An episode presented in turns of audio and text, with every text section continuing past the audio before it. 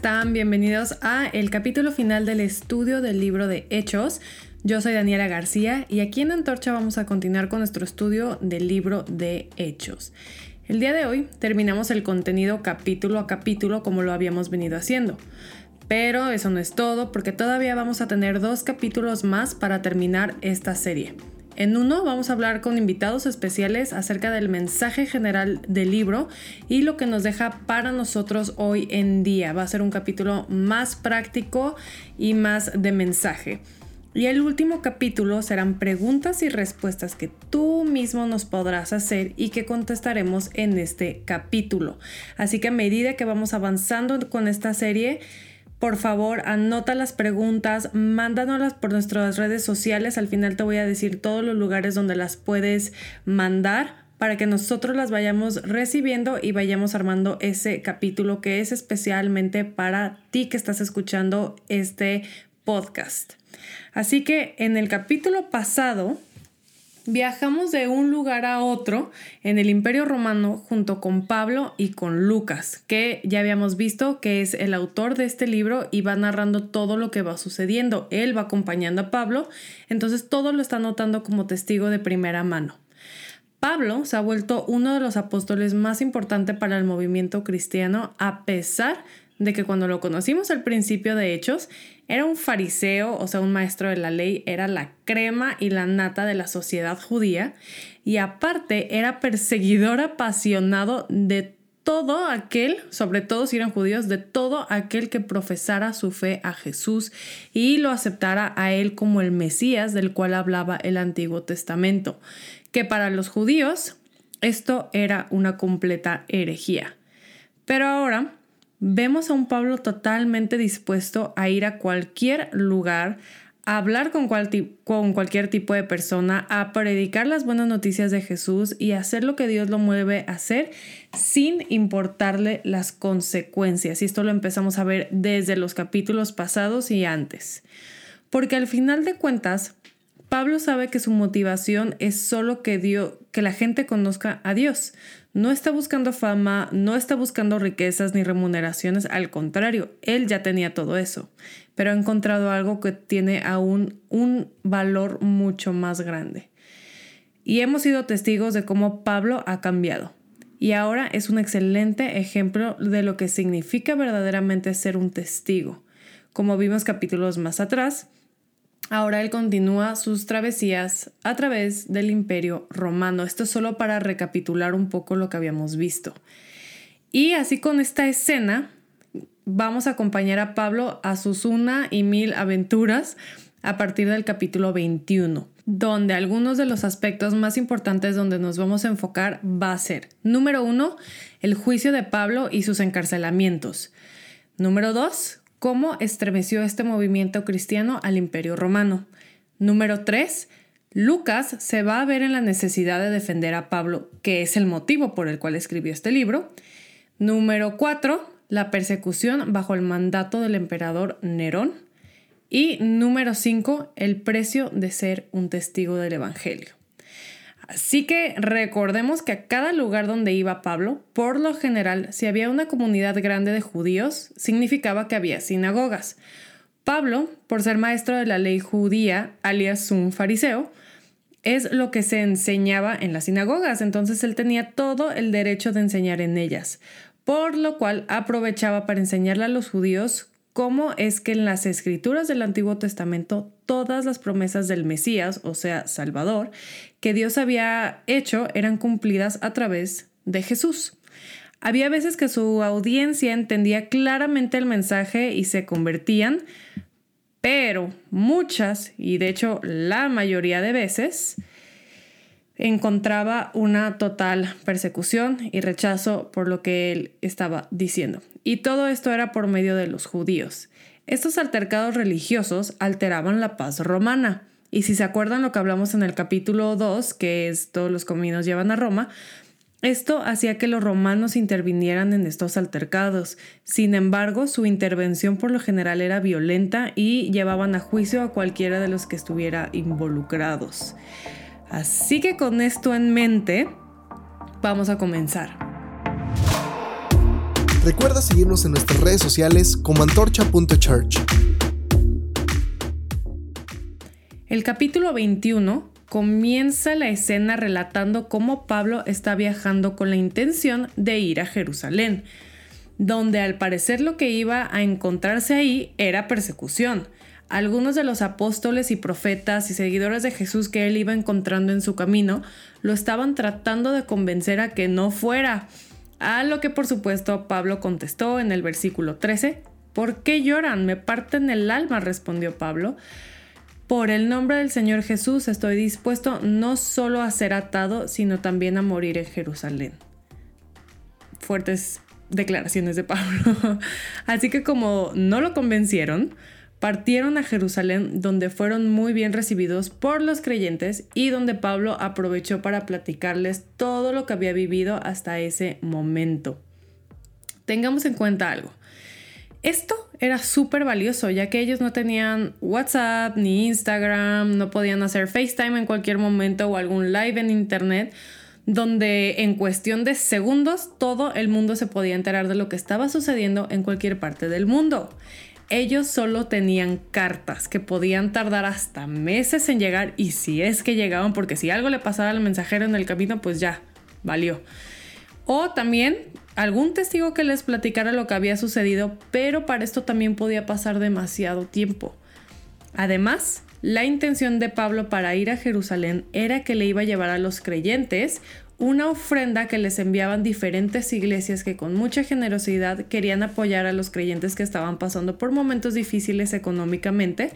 Y recordemos que esta era una de las cualidades y, cosas que caracterizaban a la iglesia primitiva, la generosidad, y que entre ellos se cuidaban las espaldas y veían los unos por los otros. Entonces, este era el motivo principal por el cual Pablo a fuercitas quería ir a Jerusalén. Y esto es lo que sucede en el capítulo 21. En el capítulo 22, estando ya en Jerusalén, una vez más se alborotaron los judíos en contra de Pablo. Lo sacaron a rastras del templo porque decían que él estaba en contra de las leyes y los rituales judíos, siendo Pablo judío, y lo golpearon entre todos y casi, casi lo matan. Eso es lo que nos narra el capítulo 22. Pablo nomás no aprende. y esto llamó la atención de los romanos. Y el comandante, junto con los centuriones romanos, que eran soldados básicamente, tuvieron que intervenir y tuvieron que romper esta pelea. Así que dejaron de golpear a Pablo, pero ahora le tocaba a los romanos decidir qué era lo que iba a pasar. Así que los romanos terminan arrestando a Pablo y se ponen a investigar qué es lo que había sucedido, mientras los judíos buscaban que lo mataran. Un día normal en la vida de Pablo. Aquí es cuando todos pensamos, le hubieras hecho caso a absolutamente todo el mundo que te dijo que no fueras a Jerusalén. Pero ya estaba en Jerusalén, ya había sucedido todo esto y ahora Pablo recordemos que era alguien muy importante no solamente dentro de la, de la sociedad judía, sino que además era un ciudadano romano. Así que se ganó el favor del comandante y le dio chance de dirigirse al pueblo como parte de su defensa.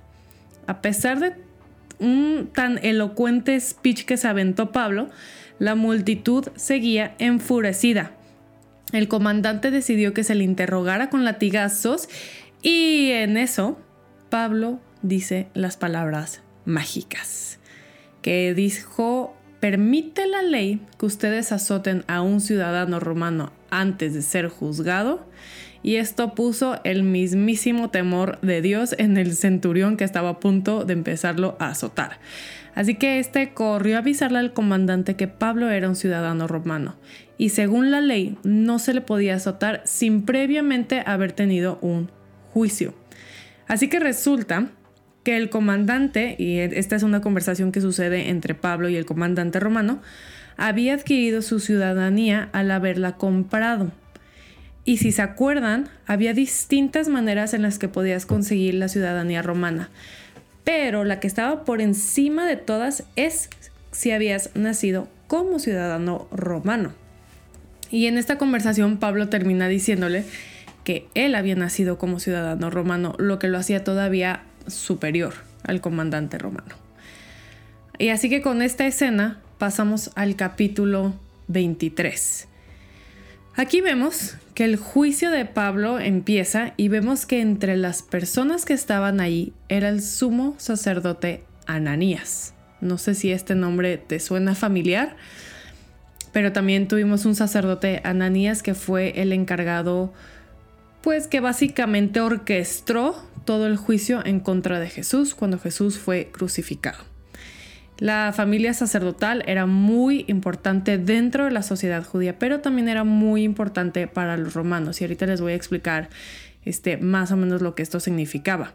Así que aquí quiero hacer un paréntesis para decir que la ley judía y el sistema del templo estaban muy corrompidos si lo vemos a comparación de lo que Dios había dicho desde el Antiguo Testamento cuando estableció todas las leyes, todos los rituales, cuando estableció a la familia sacerdotal con el propósito único de servirle a Dios y servirle al pueblo.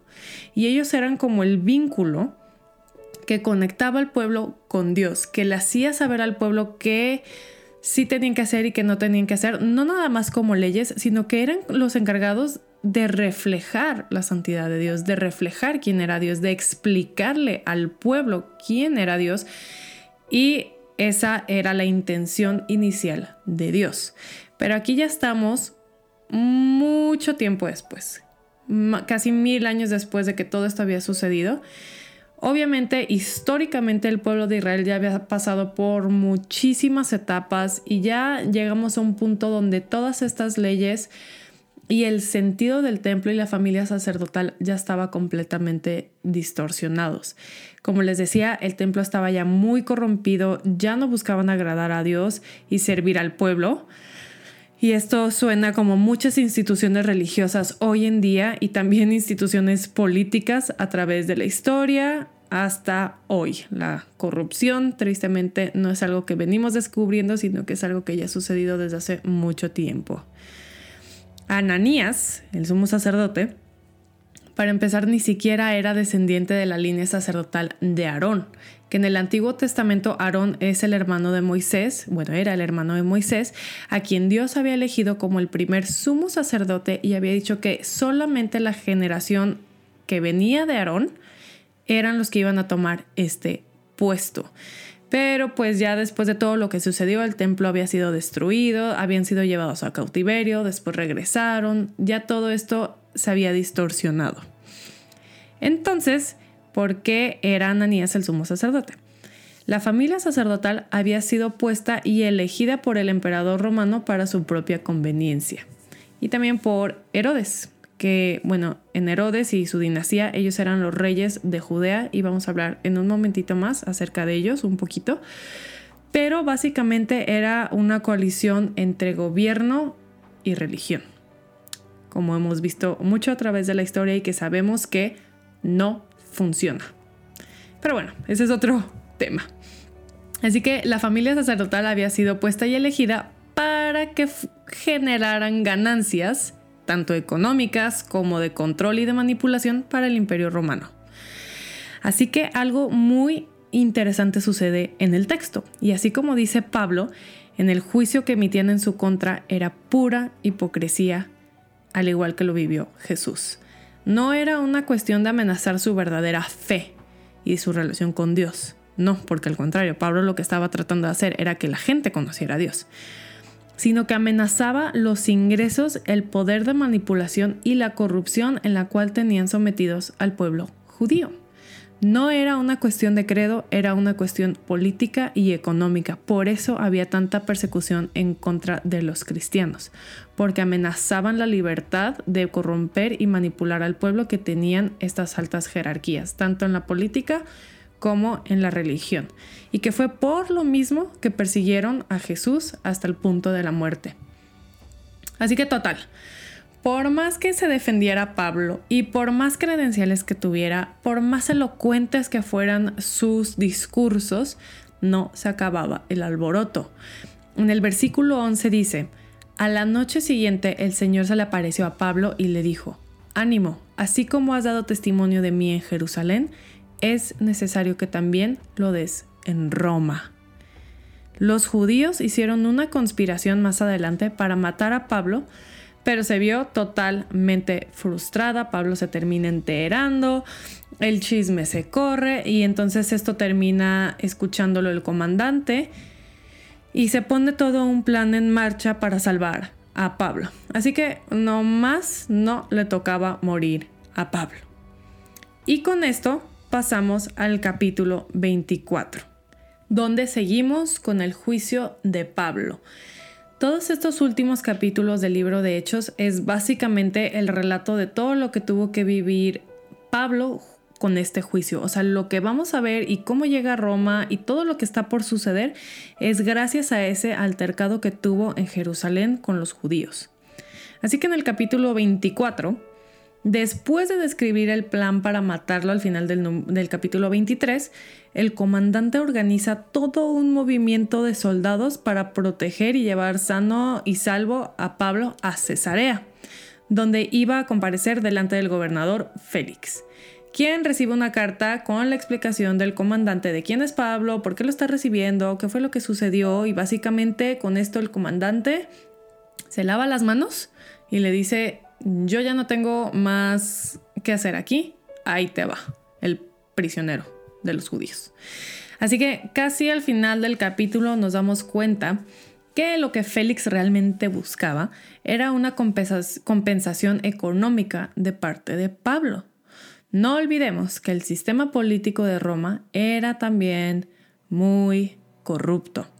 A Félix no le importaba realmente escuchar el caso de, Pablo y tampoco le importaba el mensaje que Pablo predicaba, pero a pesar de esto continuamente lo llamaba para continuar el juicio y que le platicara y que le siguiera diciendo para ver si en una de esas Pablo le soltaba una lana básicamente. Así que se la, sí se la llevó durante dos años. Nosotros lo leemos en dos segundos, pero para Pablo fueron dos años de su vida donde una vez más, porque cabe mencionar que este no fue el único encarcelamiento de Pablo, sino que ya llevaba varios y todavía le faltaban otros cuantos. Dos años donde Pablo estuvo preso en Cesarea esperando un veredicto. Pero entonces se acaba el reinado o la gobernatura de Félix y ahora el destino de Pablo estaba a manos del sucesor, que era Festo. Y continúa su juicio en el capítulo 25, donde Festo viaja a Jerusalén. Si vemos un mapa vamos a encontrar que Judea este, está al sur, está Jerusalén, que era la capital, y Cesarea está al norte de Samaria en el lado de la costa. Es lo que se llama Cesarea Marítima, porque había otra que se llamaba Cesarea de Filipo, que estaba más al centro. Para preguntar a la comunidad judía qué es lo que estaba pasando con Pablo. Entonces Festo viaja a Jerusalén para ver e investigar por sí mismo qué era lo que estaba sucediendo. Festo, al igual que Félix, quería caer bien dentro de la comunidad judía. Les convenía políticamente es como nuestros gobernadores, no solamente en México, sino en el mundo, al final de cuentas, mucho de lo que están haciendo constantemente es campaña política. Entonces, obviamente van a tratar de congraciarse con el grupo que mayor potencial tenga para crecer su carrera. Y en este caso eran los judíos, no los cristianos. Así que, por lo mismo que quiso hacer Félix, ahora Festo está dentro de la comunidad judía por lo cual todavía tenían a Pablo preso, aunque realmente no encontraban una acusación o un problema real. Para esto los judíos querían tener otra oportunidad de matarlo, así que ellos querían que su juicio se llevara a cabo en Jerusalén, lo que les iba a dar más oportunidad de intervenirlo en el camino y matarlo. Pero otra vez algo muy importante sucede aquí. Al estar siendo interrogado Pablo, Festo le pregunta que si estaría dispuesto a ir a tener su juicio en Jerusalén para que él pudiera defenderse y bla, bla, bla. Sabiendo bien que esto solo era un beneficio para los judíos que querían ver a Pablo muerto. O sea, Festo estaba activamente participando a favor de los judíos. Y para esto Pablo contesta en el capítulo 10, ya estamos en el capítulo, eh, perdón, en el capítulo 25, versículo 10. Y dice, ya estoy ante el tribunal del emperador, que es donde se me debe juzgar. No les he hecho ningún agravio a los judíos, como usted sabe muy bien. Si soy culpable de haber hecho algo que merezca la muerte, no me niego a morir. Pero si no son ciertas las, las, acusaciones que estos judíos formulan contra mí, nadie tiene el derecho de entregarme a ellos para complacerlos. Apelo al emperador. Después de consultar con sus asesores, Festo declaró, has apelado al emperador, al emperador irás. Pablo, en este texto, apela al emperador. Él, como ciudadano romano, tenía el derecho de que en caso de no estar conforme con su juicio, él podía apelar al emperador y se le tenía que conceder. Esto quiere decir que automáticamente al decir estas palabras mágicas, Pablo tenía que ser trasladado a Roma, vivo, donde el mismísimo César, o sea, el emperador, tenía que verlo personalmente y continuar su caso. Pablo sabía de su inocencia y sabía que en estos momentos apelar al emperador era lo mejor que podía hacer según él, además de que cuando Dios habló con él anteriormente, como leímos, le había dicho que también daría testimonio en Roma. Hasta este punto de la historia y en sus viajes misioneros, Pablo todavía no visitaba Roma y no conocía personalmente a la iglesia de creyentes que había ahí. Así que con esto terminamos el capítulo 25. Esta historia va escalando cada vez más. Estos últimos capítulos de Hechos son básicamente una telenovela. Así que vamos al capítulo 26. Festo se lava las manos y organiza una audiencia entre el rey Agripa y Pablo. Agripa es descendiente de la dinastía de Herodes que fueron puestos por el emperador romano como reyes de Judea. Agripa tenía más poder político que Festo o que cualquier otro gobernador de la zona. Así que una vez más, Pablo tiene que decir otra vez todo lo que ya había sucedido. Si hasta este punto se te había hecho repetitivo el speech de Pablo a través de todo el libro de Hechos, es porque estamos siguiendo su historia y sus múltiples juicios no se lo está repitiendo a la misma persona. En este caso, tú lo estás leyendo repetitivamente, pero no significa que Pablo lo estaba leyendo para que tú lo leyeras y te lo memorizaras, sino que va subiendo de nivel político y a quien se lo está diciendo va cambiando. Y también imaginémonos, por favor, aquí hagamos un paréntesis, para imaginarnos el nivel de frustración y de enojo que Pablo estaba experimentando.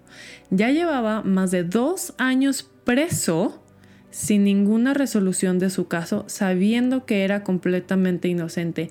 Y para las pulgas de Pablo, que aparte era súper apasionado y súper movido, el estar encerrado dos años sin ningún propósito, propósito uh, me refiero a que no había nada que realmente él hubiera hecho para estar preso. Imagínense, ¿cómo te sentirías tú en esa situación? Y no es la primera vez que Pablo pasa por algo así. Pero una vez más llegan a la misma conclusión y ya estoy regresando al momento donde Pablo habla con Agripa y le echa todo el speech. Pablo no había hecho nada malo y Agripa dice algo que a mí personalmente me hubiera llenado de impotencia. En el versículo 32, Agripa le dijo a Festo, se podría poner en libertad a este hombre si no hubiera apelado al emperador. Esto quiere decir que Agripa, al presentarse Pablo con Agripa y haberle dicho todo lo que había sucedido, si Pablo no hubiera apelado al emperador, ya sería un hombre libre. Pero ahora, como había apelado al emperador, tiene que viajar hasta Roma y continuar su caso. Así que con esto llegamos al casi desenlace del libro. Entre tanta campaña política y religiosa, la historia de Pablo parece una verdadera telenovela, pero nos acercamos a uno de los momentos más decisivos de la vida de Pablo. Y esto era estar cara a cara con el emperador, el emperador de Roma. Si ya fuiste a buscar un mapa del Imperio Romano, si sabes más acerca de la historia y de lo que Roma y el Imperio representó, te puedes dar cuenta del nivel al que, a que Pablo estaba a punto de enfrentarse. Estaba a punto de verse cara a cara con el emperador. Bueno, tampoco era como que iba a poner pie en Roma y luego, luego lo iban a recibir, ¿verdad? Eso lo vamos a ver ahorita al final. Pero el punto es que se estaba preparando para este encuentro. Y es así como pasamos al capítulo 27 y 28, que son los últimos capítulos del libro de Hechos. Este capítulo, el 27, es básicamente una película de acción. Pablo y Lucas van en camino a Roma, vía marítima, donde no solo era, o sea, porque tenían que cruzar el Mediterráneo básicamente, donde no solo era Pablo el único preso, sino que iban a llevar a más. Y al estar en el mar, el clima se empieza a complicar, haciendo de esto un martirio para todos los involucrados al punto que en el versículo 20 dice, perdimos al fin toda esperanza de salvarnos. Así que cuántas veces más iba Pablo a experimentar más sufrimientos. Y con esto y en este capítulo y con esta situación, quiero hacer un paréntesis. Vamos a dejar el libro de Hechos a un lado por un segundo y vamos a brincar rápidamente a 2 de Corintios 11 a partir del versículo 16. Digo, lo puedes leer todo si tú quieres, pero yo voy a hablar a partir del capítulo del versículo 16 en adelante.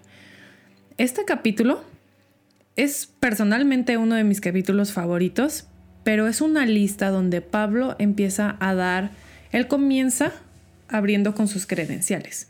Las primeras características son cosas que él no eligió, el ser judío, el haber nacido israelita, el ser descendiente de Abraham, pero después continúa con su lista de aquellas cosas que sí eligió y que sí tuvo un poder de decisión sobre ellas, como el ser seguidor de Cristo, el permanecer a través de momentos difíciles, escapar de un sinfín de peligros, de azotes, de hambres, de naufragios, como el que estaba narrando aquí en Hechos, que por cierto, este último no está dentro de la lista de, de la que está hablando, porque esto lo escribió antes de este naufragio. O sea que súmale que este naufragio que estaba a punto de sufrir todavía le faltaba. También vivió persecuciones de los gentiles, persecuciones de los judíos, persecuciones de los romanos, mucho odio en su contra, mucho rechazo, persecución de su propio pueblo, golpes, varias veces estuvo al borde de la muerte, cárceles, hambre, fatiga. Aparte, a mí me da un poco de risa, la verdad. No risa, pues, pero me da como algo cuando me acuerdo que Lucas, de profesión, era un doctor, pero también era el que acompañaba a Pablo. O sea que básicamente Pablo, por todas las cosas que estaba viviendo, aparte tenía a su médico de cabecera que iba acompañándolo curándole todos los golpes, toda la desnutrición, todo lo que tuvieras y llevaba a su médico de cabecera 24/7 para arreglar todo lo que yo me imagino a Pablo y la verdad es que ya me lo imagino casi hasta deforme, de tanto golpe, de apedradas, de hambres, de que ya está viejito, o sea, de todas las cosas que pudo haber vivido. Digo, ahorita me da risa, pero la verdad es que yo no yo personalmente me hubiera costado demasiado trabajo y no sé si en mis fuerzas yo pudiera soportar todo lo que Pablo ha soportado hasta este punto. Yo no sé qué percepción tienes tú de Pablo, a lo mejor no tienes ninguna porque nunca habías escuchado hablar de él o nunca te habías puesto a pensar en su historia, o a lo mejor eres de las personas que piensa que Pablo era un apasionado pero con una connotación un poco negativa, que era demasiado radical, que a, lo mejor hasta que era misógino, que para nada era misógino y ya que veamos sus cartas más adelante nos vamos a dar cuenta. Pero yo no sé qué es lo que tú piensas de Pablo, pero todas estas cosas que Pablo está enlistando no es para hacerlo sonar como un mártir. De hecho, si leemos la continuación de este capítulo, vemos cuál es el punto que está tratando de hacer. Y en el versículo 30 dice, si me veo obligado a jactarme, me jactaré de mi debilidad. Él tenía todas las credenciales. Él pertenecía a la crema innata, él era un fariseo, él ya las tenía de todas por ganar. Y aparte de todo esto que era importante dentro del mundo judío, era ciudadano romano, o sea, él podía hacer de su vida lo que él quisiera. Sin embargo, él había escogido todo este sufrimiento porque sabía que aún en su debilidad Jesús era su fuerza y sabía que él podía tener todas las riquezas, todo el reconocimiento, toda la fama del mundo, pero eso no importaba porque no se comparaba con el valor de conocer el Evangelio, de conocer a Jesús y de compartirlo. Pablo, aún en estos momentos tan difíciles y los que le faltaban, como un testigo de Jesús nos da una clave muy importante. En nuestra debilidad, en nuestro sufrimiento, al vivir rechazos y persecuciones que pudiéramos experimentar en estos momentos más difíciles y de mayor debilidad, porque sí, como cristianos no estamos obligados y no deberíamos de poner un frente de, tener una vida perfecta. Al contrario, lo que sí podemos hacer es buscar a Dios y permanecer en lo bueno y en lo malo, en lo malo y en lo peor. Ahí siempre está Dios. Por eso Pablo podía sufrir todas estas cosas y no perder la fe y la esperanza.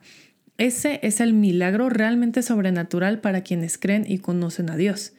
El experimentar su presencia en cualquiera de estos momentos más difíciles y eh, por más desesperanzadores que parezcan.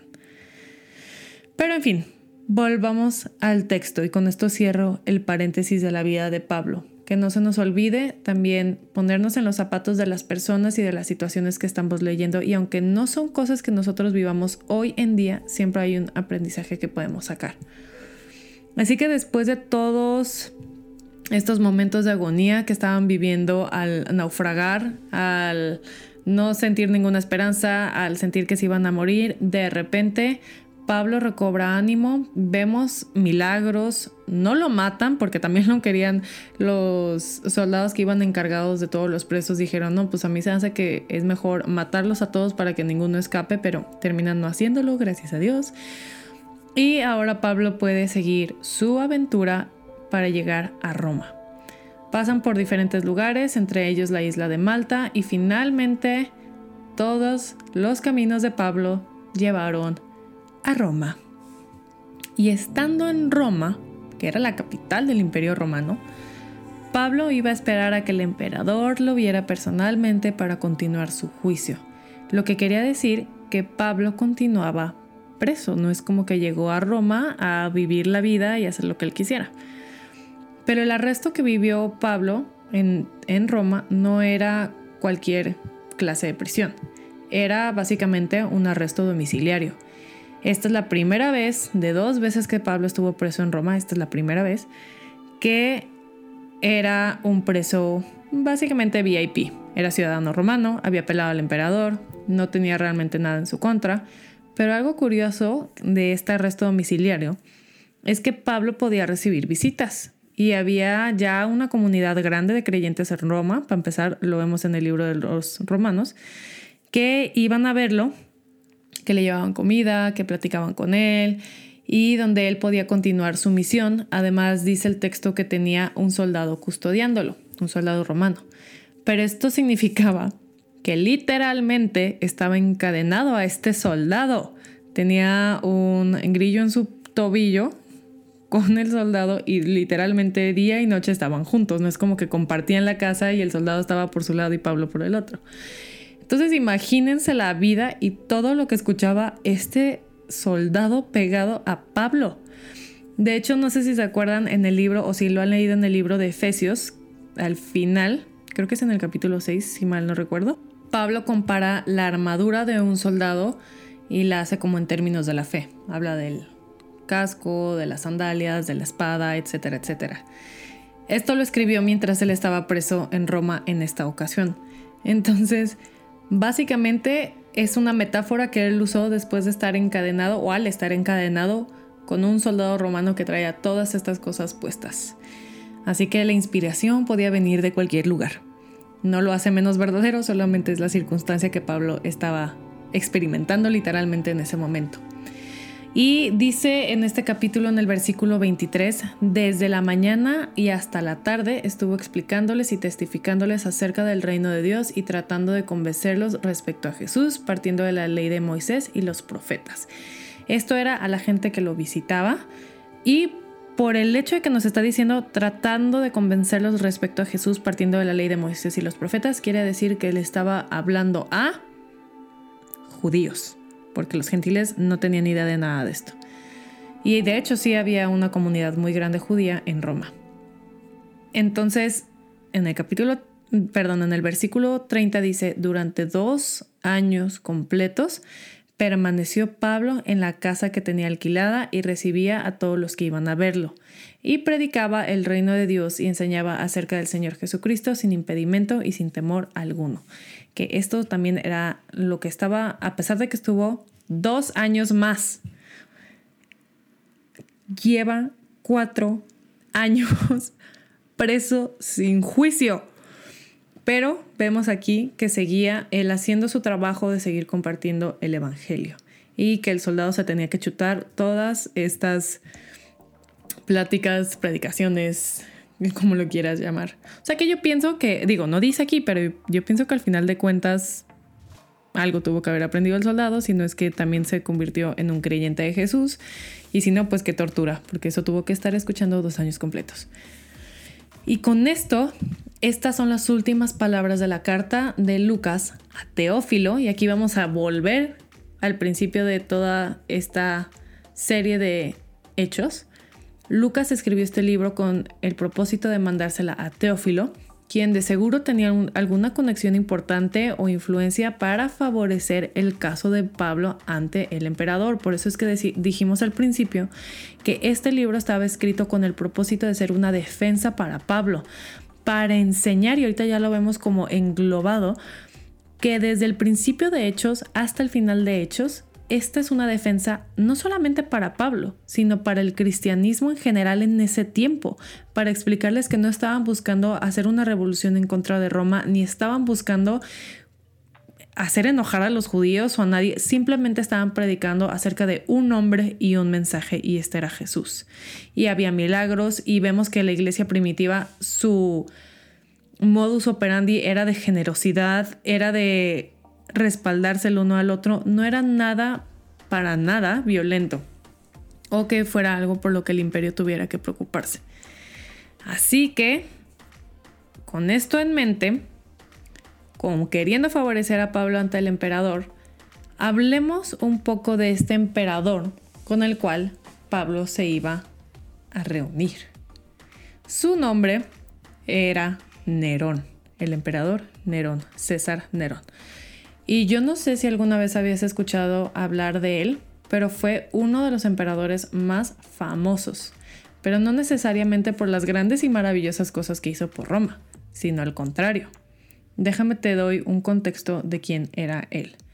Nerón fue el quinto emperador de Roma desde el año 54 alrededor del 69 después de Cristo perdón, 68 después de Cristo, nació en el 37 después de Cristo y su mamá estaba casada con el emperador Claudio.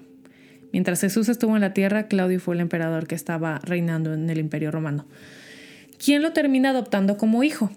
Cuando Claudio muere, y no por causas naturales, sino que se rumora que Agripina, que era la mamá de Nerón, lo mandó matar o lo envenenó, entonces Nerón sube al trono.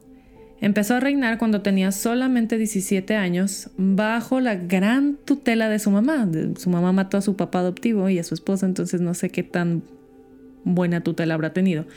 Pero también el filósofo Séneca, si has escuchado hablar de él, lo tenía como discípulo y gobernó bien durante sus primeros años.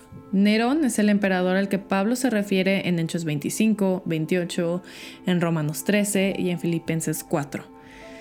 Y por ahí del año 59 después de Cristo, cansado de la vida protegida y totalmente chiqueado y, protegido que estaba por su mamá, la amante de Nerón, Popea, lo convence de asesinar a su madre y a partir de ahí Nerón se entrega totalmente al desenfreno y comienza a vivir una vida sin medidas y de locuras que básicamente lo convirtieron en un monstruo históricamente.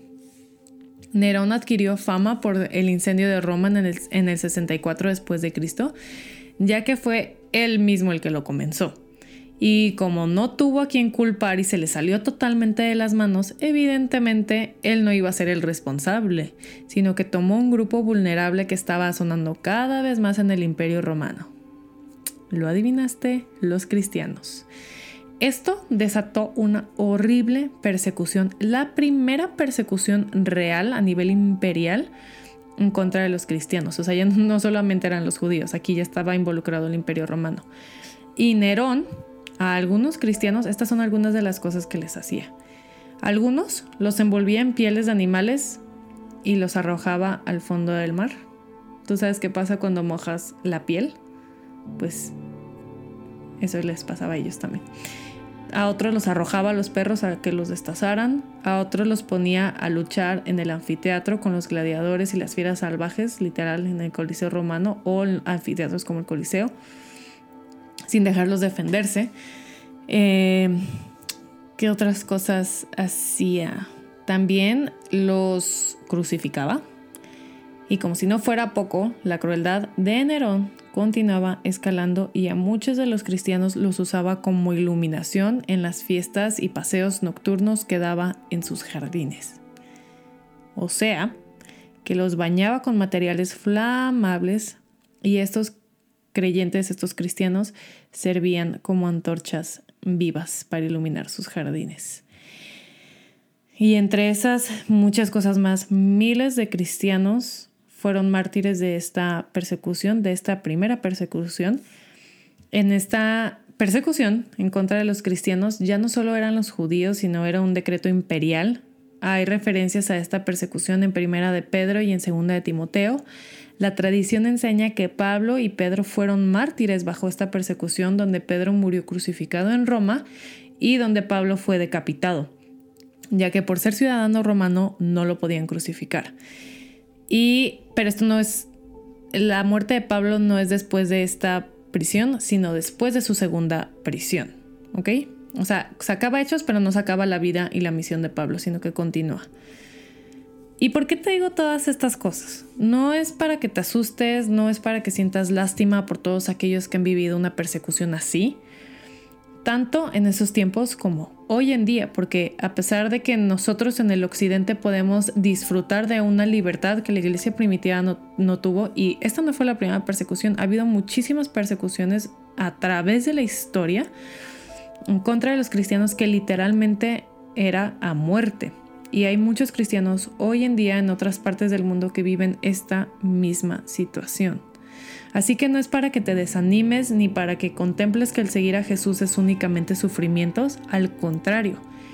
Esta es parte de la herencia y lo mejor que podemos aprender de la iglesia primitiva que sucedió a Jesús para dar el mensaje de amor y de esperanza y de vida eterna Así como vimos con la vida de Pablo y de tantos miles más de quienes a lo mejor hoy no sabemos sus nombres, pero que vivieron y murieron por defender y enseñar un mensaje que da vida y esperanza eterna, aún en sus debilidades, en sus luchas, en sus persecuciones, Jesús está. Aún en nuestros momentos difíciles, Jesús está. En nuestros rechazos, también está. En los momentos de frustración, de impotencia, de tristeza, de injusticias, Jesús está. Lo primero es sufrir todas, el primero, el sufrir todas estas cosas, no fueron la iglesia primitiva, no fueron los discípulos, no fueron los apóstoles. El pionero en experimentar todo esto a causa de un mensaje fue Jesús. Así que Él no es ajeno a nuestros sufrimientos y frustraciones y tampoco nos promete una vida color de rosa. Él mismo dijo, en este mundo tendrán aflicción, pero no teman, yo he vencido al mundo. Así que Él promete estar con nosotros hasta el último de nuestros días y hasta el fin de los tiempos y solamente alguien que haya por lo menos un segundo experimentado su presencia real, su compañía, su dirección, una palabra de sabiduría de parte de Jesús, sabe que esto, este segundo, vale más que toda una vida libre y sin complicaciones, pero sin conocerlo a Él.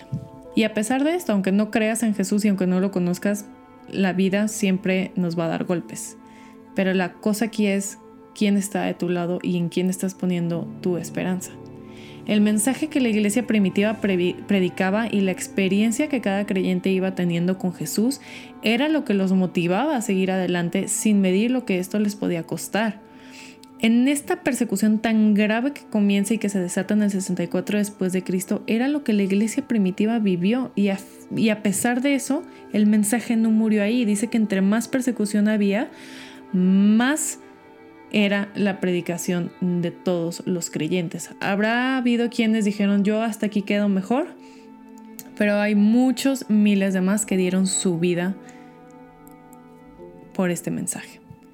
Así que si tú crees en Jesús y tienes una relación con Él, recuerda que esta es tu herencia en la fe.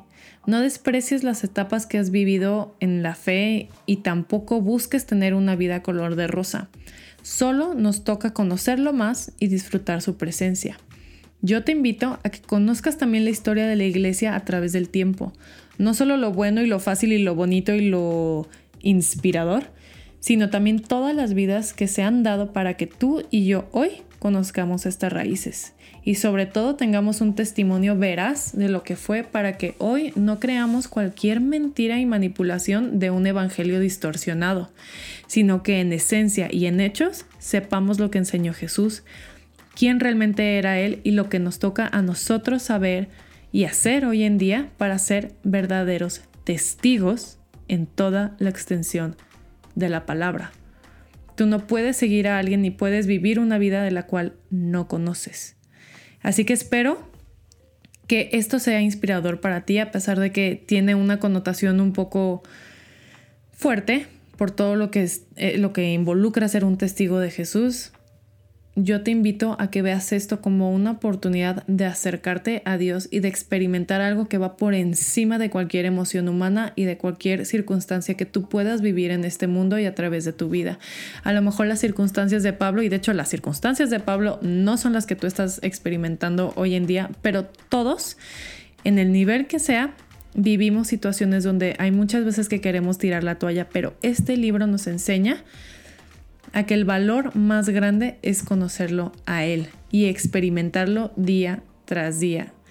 Así que espero que hayas disfrutado nuestra lectura y nuestra enseñanza capítulo a capítulo del libro de Hechos. Hay tantas cosas más de las que pudiéramos hablar, pero no nos alcanza el tiempo. Así que nos vemos en el siguiente capítulo mientras nos acercamos al final de la temporada de Hechos. Estate al pendiente de nuestras redes sociales como antorcha.church en Instagram, en Facebook, en nuestro canal de YouTube. Y te invito a que también nos contactes vía correo electrónico hola. Nos puedes empezar a mandar tus preguntas, por favor, cualquier comentario, sugerencia y todas estas preguntas que nos van a ir mandando, acuérdense que es para el final de la temporada de Hechos donde vamos a hacer la sesión de preguntas y respuestas, así que si tienes cualquier duda, cualquiera, pregúntala y vamos a tratar de contestar todas las que podamos en el tiempo que tenemos de podcast. Así que muchas gracias por escucharme y nos vemos en el próximo capítulo de Evidencias. Hasta luego. Recuerda seguirnos en nuestras redes sociales como antorcha.church.